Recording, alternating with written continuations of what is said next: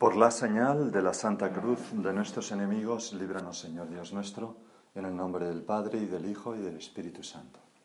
Señor mío y Dios mío, creo firmemente que estás aquí, que me ves, que me oyes.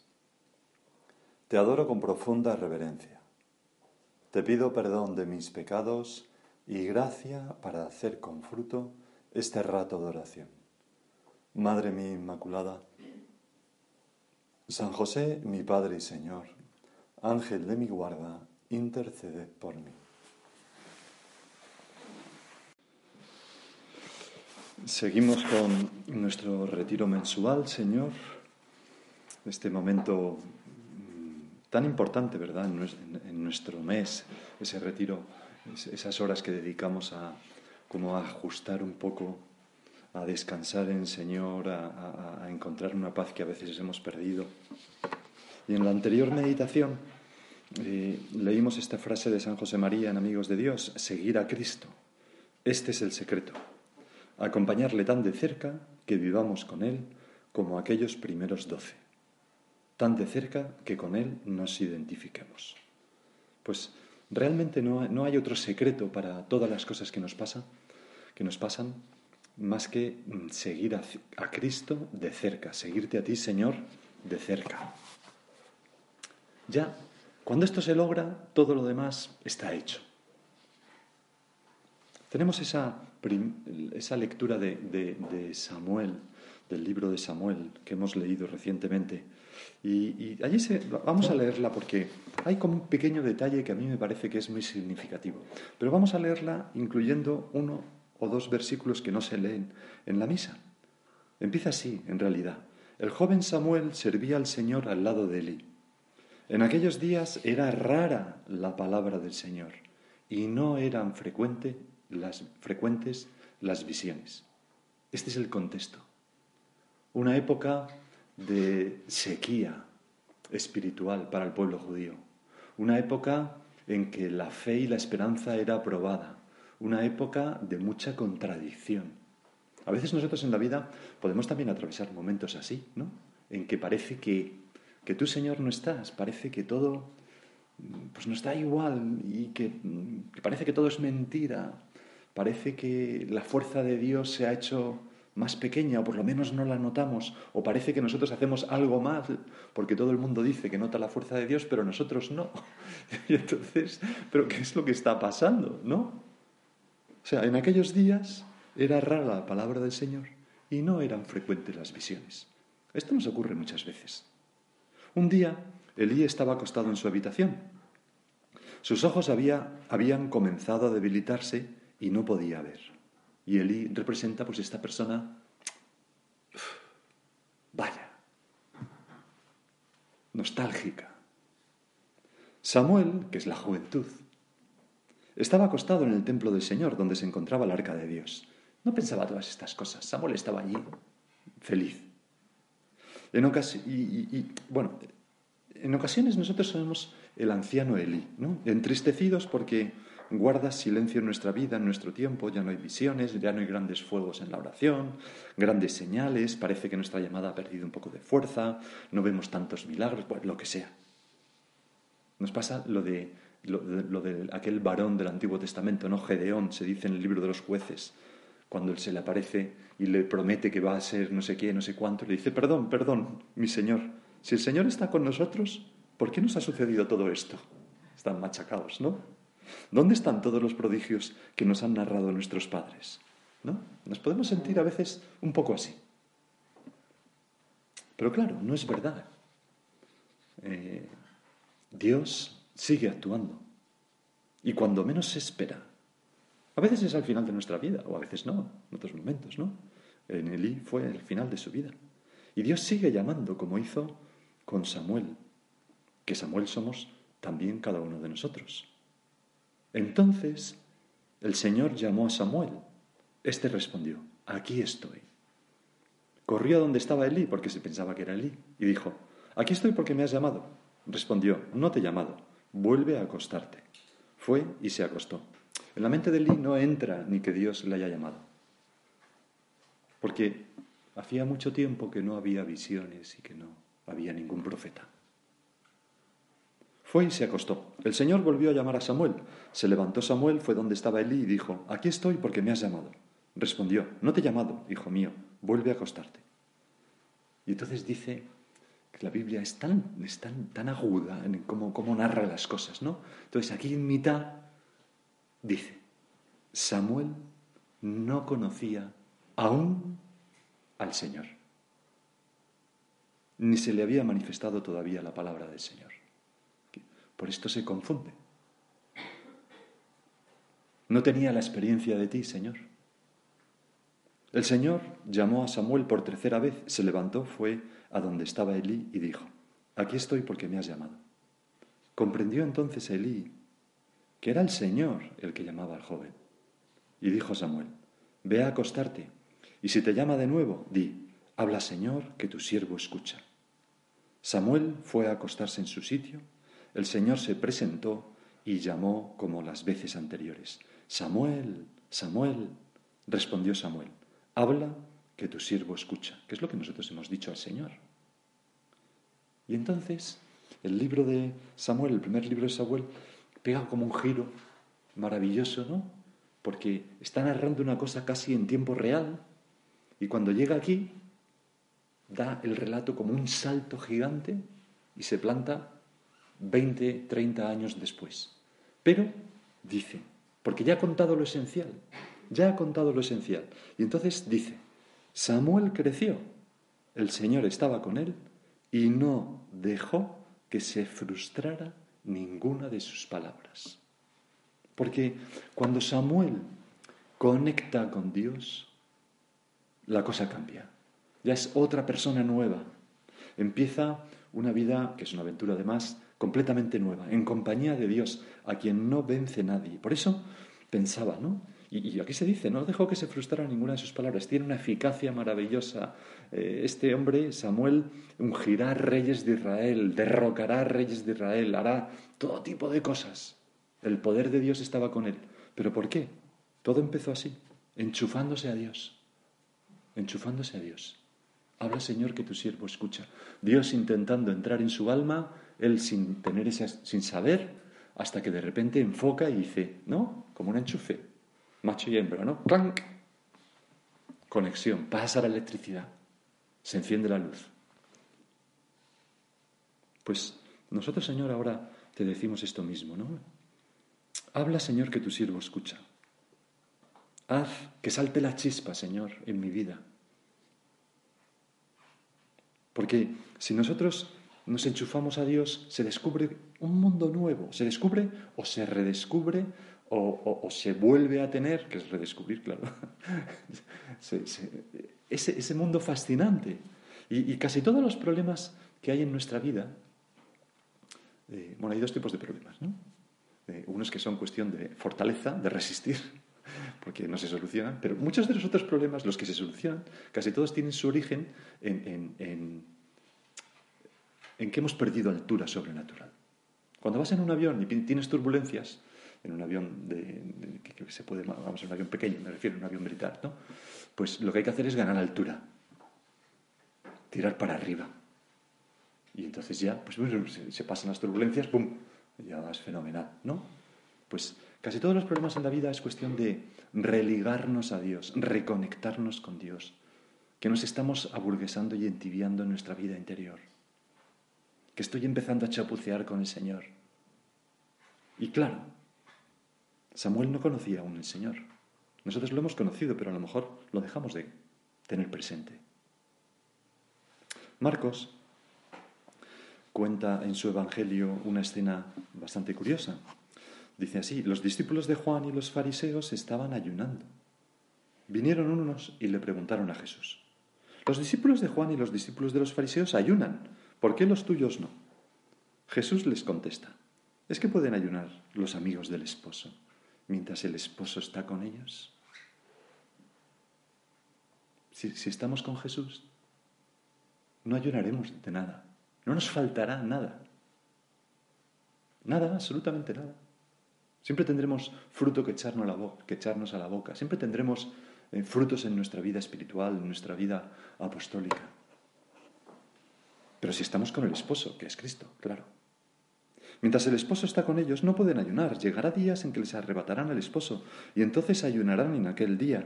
Señor, cuando no, cuando no estás en mi alma actualmente presente, por ese trato interior, por ese alma contemplativa, por ese diálogo, pues entonces ayuno, ayuno de, lo que necesito en esta vida. Lo pierdo. Nadie echa un remiendo de paño sin remojar a un manto pasado, porque la pieza tira del manto, lo nuevo de lo viejo, y deja un roto peor. Tampoco se echa vino nuevo en odres viejos, porque el vino revienta los odres y se pierde el vino y los odres. A vino nuevo, odres nuevos. Y nosotros hemos sido hechos nuevos por esa llamada del Señor. Mm, siempre necesitamos como esa novedad interior de, de recibir de buena manera todo lo que viene de Dios. Bueno, pensaba yo, en este retiro para nuestro examen. ¿Nosotros qué queremos? ¿Ayunar o estar de fiesta? Porque, repito, ya lo he dicho antes, pero a veces nos podemos encontrar vacíos, sin frutos de apostolado, con pocas mm, vocaciones, por ejemplo, ayunando. O, podemos encontrarnos sin frutos de vida interior. Nos parece que nuestra oración, pues que no sé, tal. O, a veces, aunque estamos llenos de hambre de santidad, Señor, me decía el otro día una persona, ¿no? Señor, hazme santa ya, ¿no? Que era su oración. Bueno, pues muy bien. Pues nos podemos, tenemos esa, esos deseos de santidad, pero no tenemos las virtudes. Y, tenemos, en cambio, Señor, muchas miserias. Y esto es lo que pues esto es como los fariseos, están ayunando. Ayunando para traer a Dios, pero no tienen a Dios. Están muriendo, deseando.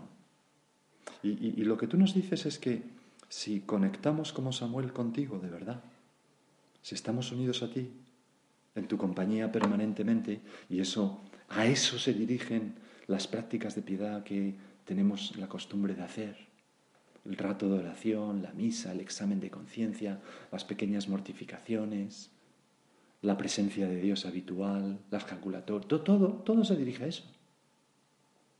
Si estamos entonces unidos a ti en tu compañía permanente, pues nuestra vida se llenará de esa fecundidad maravillosa que tú quieres y a nosotros nos encanta, claro, porque ¿para qué ayunar si se puede estar de fiesta y no engordar, no?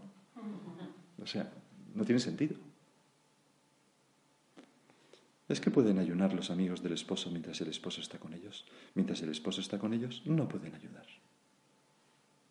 Por eso, vamos a repasar cómo estamos convirtiendo cada norma de piedad en una ocasión de verdad de enchufarnos a Dios, de abandonarnos en sus manos, de cultivar la amistad contigo, Señor.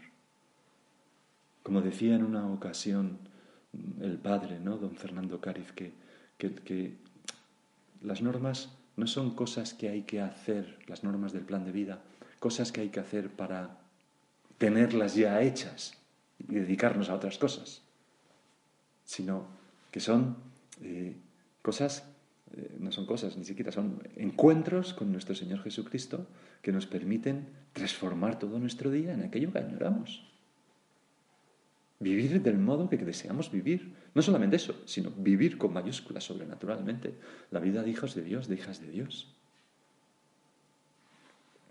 San Juan Crisóstomo, en una homilía sobre la oración, dice una cosa muy bonita.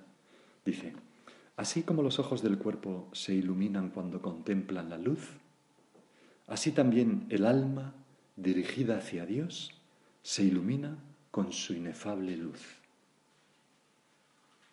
Una plegaria, por supuesto, que no sea de rutina, sino hecha de corazón, que no esté limitada a un tiempo concreto, a unas normas a unas horas determinadas, sino que se prolongue día y noche sin interrupción. Conviene, en efecto, que le demos la mente a Dios no solo cuando nos dedicamos expresamente a la oración, sino también cuando atendamos a otras ocupaciones, como el cuidado de los pobres o las útiles tareas de la munificencia. Pues nosotros, el cuidado de nuestra familia, las cosas de la casa, nuestro trabajo profesional, la diversión, las relaciones sociales, lo que... De modo que todas nuestras obras, como si estuvieran condimentadas con la sal del amor de Dios, se conviertan en un alimento dulcísimo para el Señor y para nosotros, Señor. De modo que se cumpla esto que, que hemos dicho. Samuel creció, el Señor estaba con él, y no dejó que se frustrara ninguna de sus palabras. Bueno, ¿quién no le gustaría vivir así? Con un poder que no viene de nosotros, viene de Dios, pero ¿no? Como los santos que rezan por tal, pum, pum, pum, van como pasando cosas, cayendo, ¿no? Sigo leyendo a San Juan Crisóstomo. Pues la oración se presenta ante Dios como venerable intermediaria alegra nuestro espíritu y tranquiliza sus afectos. Y entonces vuelve a insistir en la idea del principio. Me estoy refiriendo a la oración de verdad, no a las simples palabras. La oración que es un deseo de Dios. Señor, ¿no? ¿Cómo te deseamos? Señor, me gustaría ser alma de oración de verdad, me gustaría abandonar todas estas chapucillas que se han ido metiendo a veces en mi vida, pues en esto, en lo de más allá, en aquí, allá, tal cual, y cambiar. ¿No? Y, realmente, ¿por qué soy tan... Mm, sí, ¿por qué somos tan tontos que nos vamos olvidando, ¿no? Si con lo bien que se está con el Señor. Cuando realmente entre tú y yo no hay ninguna falta voluntaria de generosidad, de amor, sino que es todo pasión, entrega, con nuestras miserias, sí, pero nuestras debilidades, pero, pero no hay nada que, nosotros no podamos, podamos hacer y que no hagamos por estar cerca de ti. Luchamos en la presencia de Dios, luchamos en esto, el tiempo de la noche, la acción de gracias lo mejor, y aquello de no es y tal, y cual, pum. Cuando estamos así, es que, mm, mm, es que estamos, lo que dice San Juan Crisóstomo, ¿no? Alegres de espíritu, de espíritu, tranquilos en nuestros afectos, etcétera, etcétera, pero claro, es la oración de verdad que es un deseo de Dios, un deseo eficaz. Nadie echa un remiendo de paño sin remojar en un manto pasado, porque la pieza tira del manto lo nuevo de lo viejo y deja un roto peor. Cuando en el tejido de nuestra vida hay un roto, hay que volver al paño original,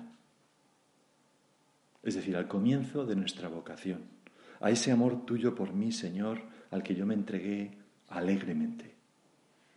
He contado, creo que es una cosa que cuento muchísimas veces porque me impresionó, estaba recién ordenado, llevaba un mes de cura o una cosa así, y entonces fui a un centro de la obra y, prediqué una meditación y una de las cosas que decía eh, me refería a una fotografía, no sé si lo he contado ya aquí, espero que no, pero bueno, a una fotografía donde se ve varias numerarias auxiliares, eh, una de ellas riéndose mucho con nuestro padre en medio que también se está riendo mucho, lo habéis visto seguro, es una foto mítica, ¿no? Y entonces yo daba la meditación con esa foto explicando la cara que tenía la gente y la mirada de nuestro padre tal. Y entonces cuando terminé vino una a hablar conmigo que tenía pues ochenta y tantos años, y me dijo, yo soy una que sale en esa foto, la que está detrás y tal. ¿Y sabe lo que había pasado? Pues que habíamos comentado esta expresión, la numeraria auxiliar, nuestro padre se había reído, bueno, me contó toda la historia. Y entonces me dijo, ya que está usted aquí, le veo tan, tan nuevo, le voy a contar una cosa por si le sirve. Y entonces dice, mire, yo cuando vine a la obra, vine a la obra por el amor de Jesucristo y todo eso, me dijo, estábamos en Granada. Y entonces, eh, pero luego, pues claro, siempre he trabajado en administraciones, es decir, en el cuidado material de los centros de la obra, en varios continentes. He ido a empezar en varios países, me ha mandado nuestro padre, y siempre, como hay tantas cosas que hacer, he ido corriendo siempre de un sitio a otro, corriendo, corriendo, corriendo, corriendo. Y claro, ya cuando me han jubilado, me he venido de vuelta a mi tierra, Granada, y ahora que tengo ochenta y tantos años, y ahora estoy en una época en la que Estoy volviendo al principio, a lo esencial, porque me he dado cuenta de que he corrido demasiado, pero me he olvidado de lo importante, que era el amor de Jesucristo. Cultivar el amor con Cristo, que es lo que me trajo a mí a la obra. Y ahora me estoy esforzando en eso. Bueno, por supuesto, era una mujer mucho más santa que yo, ¿no? Pero no, no, no, no era verdad, quiero decir, no, era verdad porque ella lo contaba así, ¿no? Pero, pero, mm, Señor, a lo mejor no hace falta llegar a los ochenta y tantos, ¿no? Para, para decir, ojo, no me distraiga yo de lo esencial, ¿no? No, no, me, no me desenchufe de nuestro Señor Jesucristo y me quede sin electricidad.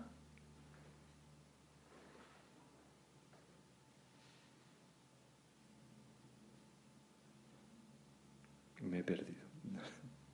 Bueno, nuestra vida mm, fue renovada con el encuentro con el Señor y los remiendos no pueden ser sino de ese mismo paño.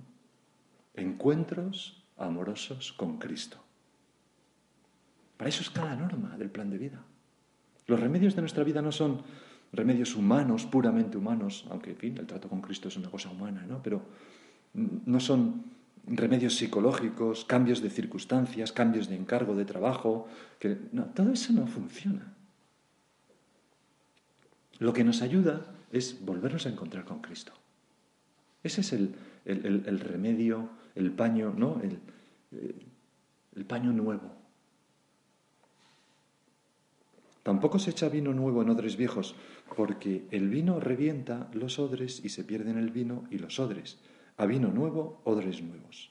Y el vino nuevo, pienso, Señor, que es pues, pues el amor de Dios, la gracia, que exige de nosotros, cuando, para ser derramada en nuestros corazones, pues una disposición renovada de acogerla con alegría y con la novedad de la primera vez.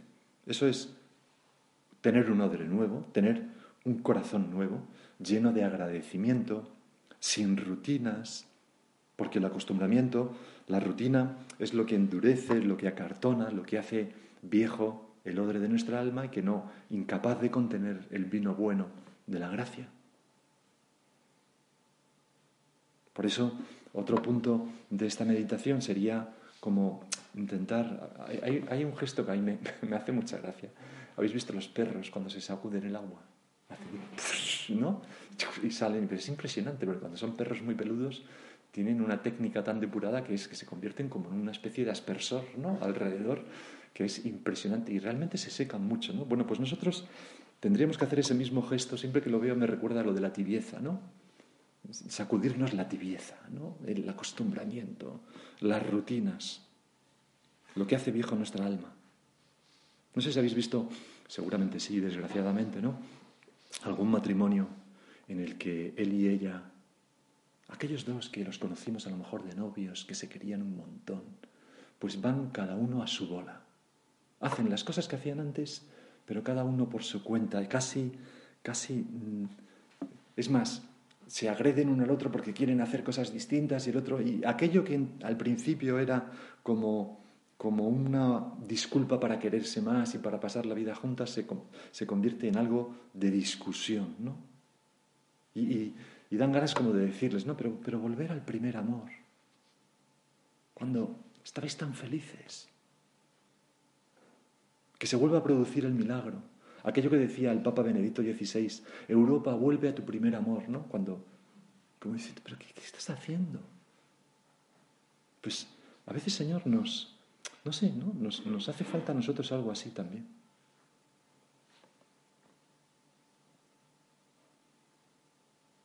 Hay una novela de Evelyn Bauch que seguramente habrás leído, Retorno a Brideshead, ¿no? que es impresionante. es una novela, bueno, ya, ya la habrás leído. Entonces, hay un momento en que el protagonista eh, está refiriéndose eh, al amor con el ejército, al amor porque entró en un ejército lleno de tal, cual la guerra, en fin, tal, ¿no? Y, entonces explica, pero ya se, van siendo desmovilizados y dice, aquí murió mi último amor que se refiere al amor por el ejército. Mientras esperaba en la oscuridad, me horrorizó percatarme de que algo dentro de mí había muerto silenciosamente tras un largo periodo de deterioro. Y me sentí como el marido que después de cuatro años de matrimonio se da cuenta de repente de que ya no siente deseo, ternura ni aprecio por la mujer que una vez amó. Ningún placer en su compañía, ningún interés en gustarle, ninguna curiosidad por nada que ella pudiera hacer, decir o pensar ninguna esperanza de que las cosas se arreglen, ningún sentimiento de culpa por el desastre. Es como una descripción genial del desencanto. Yo conocí todo esto, el triste compás de la desilusión marital. Todo eso lo habíamos pasado juntos el ejército y yo. Podemos pensar, la obra y yo, la iglesia y yo, las de casa y yo. Desde los primeros galanteos intempestivos hasta ahora, cuando ya no nos quedaban más que los fríos lazos de la ley. Me ha tocado vivir con estas y aquí estoy. Soy tal y aquí estoy. El deber y la costumbre. Yo había representado todas las escenas del drama conyugal. Había visto cómo las primeras rencillas se hacían cada vez más frecuentes, cómo las lágrimas afectaban menos, cómo las reconciliaciones eran menos dulces, hasta que todo ello engendraba un sentimiento de despego y de crítica indiferencia y la creciente convicción de que culpable no era yo, sino la amada. Esto es lo clave, claro. Percibía las discordancias de su voz y aprendí a escucharlas con recelo. Empezamos a predisponernos en contra, ¿no? Capté la incomprensión tajante y resentida que se leía en sus ojos y el rictus obstinado y egoísta de la comisura de sus labios. Es un maestro, ¿verdad? Le conocí de la misma manera que se conoce a la mujer con la que se ha compartido la casa, un día sí y otro también, durante tres años y medio. Conocí sus hábitos de desaliño, descubrí lo rutinario y mecánico de sus encantos, sus celos y su egoísmo.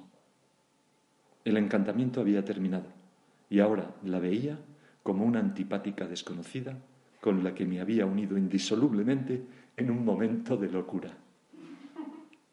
Es, trágico, pero que es tan real, Señor, esto.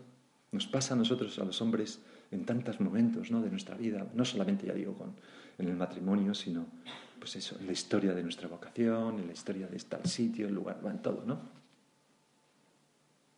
Señor, que no me acostumbre a lo mucho que me das cada día, que no me queje, que no me acartone, que no busque mi comodidad, mi seguridad, que mantenga viva vivo el afán de servir, de sufrir con una sonrisa los alfilerazos de la jornada, alegre de poderte ofrecer esas cosas, de ser el último en todo y el primero en el amor, como decía San José María. Señor, conviérteme, renóvame por dentro, porque la culpa no es de la otra, sino mía. Porque quizás me he descuidado un poco, He dejado de mover aquel músculo, aquella articulación y he cogido como un poco de artrosis espiritual y ahora cuando estiro el brazo me duele. Y, no quiero hacer mi, mi, odre, mi corazón no se puede hacer viejo porque entonces es incapaz de contener el vino nuevo de la gracia de Dios y es imposible que me enchufe a ti y es imposible que no ayune. Si es que está todo unido. Vamos a pedírselo a nuestra Madre la Virgen. En una ocasión escribía don Álvaro, en una de sus cartas sobre la Virgen, decía, mira a Cristo en la cruz, mira a Santa María junto a la cruz. Ante su mirada se abre en cauce con seguridad pasmosa la traición, la burla, los insultos, pero Cristo, y secundando esa acción redentora, María, siguen fuertes, perseverantes, llenos de paz, con optimismo en el dolor, cumpliendo la misión que la Trinidad les ha confiado. Es un aldabonazo para cada uno de nosotros, recordándonos que a la hora del dolor, de la fatiga y de la contradicción más horrenda, Cristo, y tú y yo hemos de ser otros Cristos, da cumplimiento a su misión, llegando, como nos decía nuestro Padre, hasta la última gota de su sangre, hasta el último aliento de su vida. Pues vamos a pedirle a nuestra Madre la Virgen que nos ayude a vivir de este mismo modo. Y vamos a terminar. Te doy gracias, Dios mío, por los buenos propósitos, afectos e inspiraciones que me has comunicado en esta meditación. Te pido ayuda para ponerlos por obra. Madre mía Inmaculada, San José, mi Padre y Señor, Ángel de mi guarda, interceded por mí.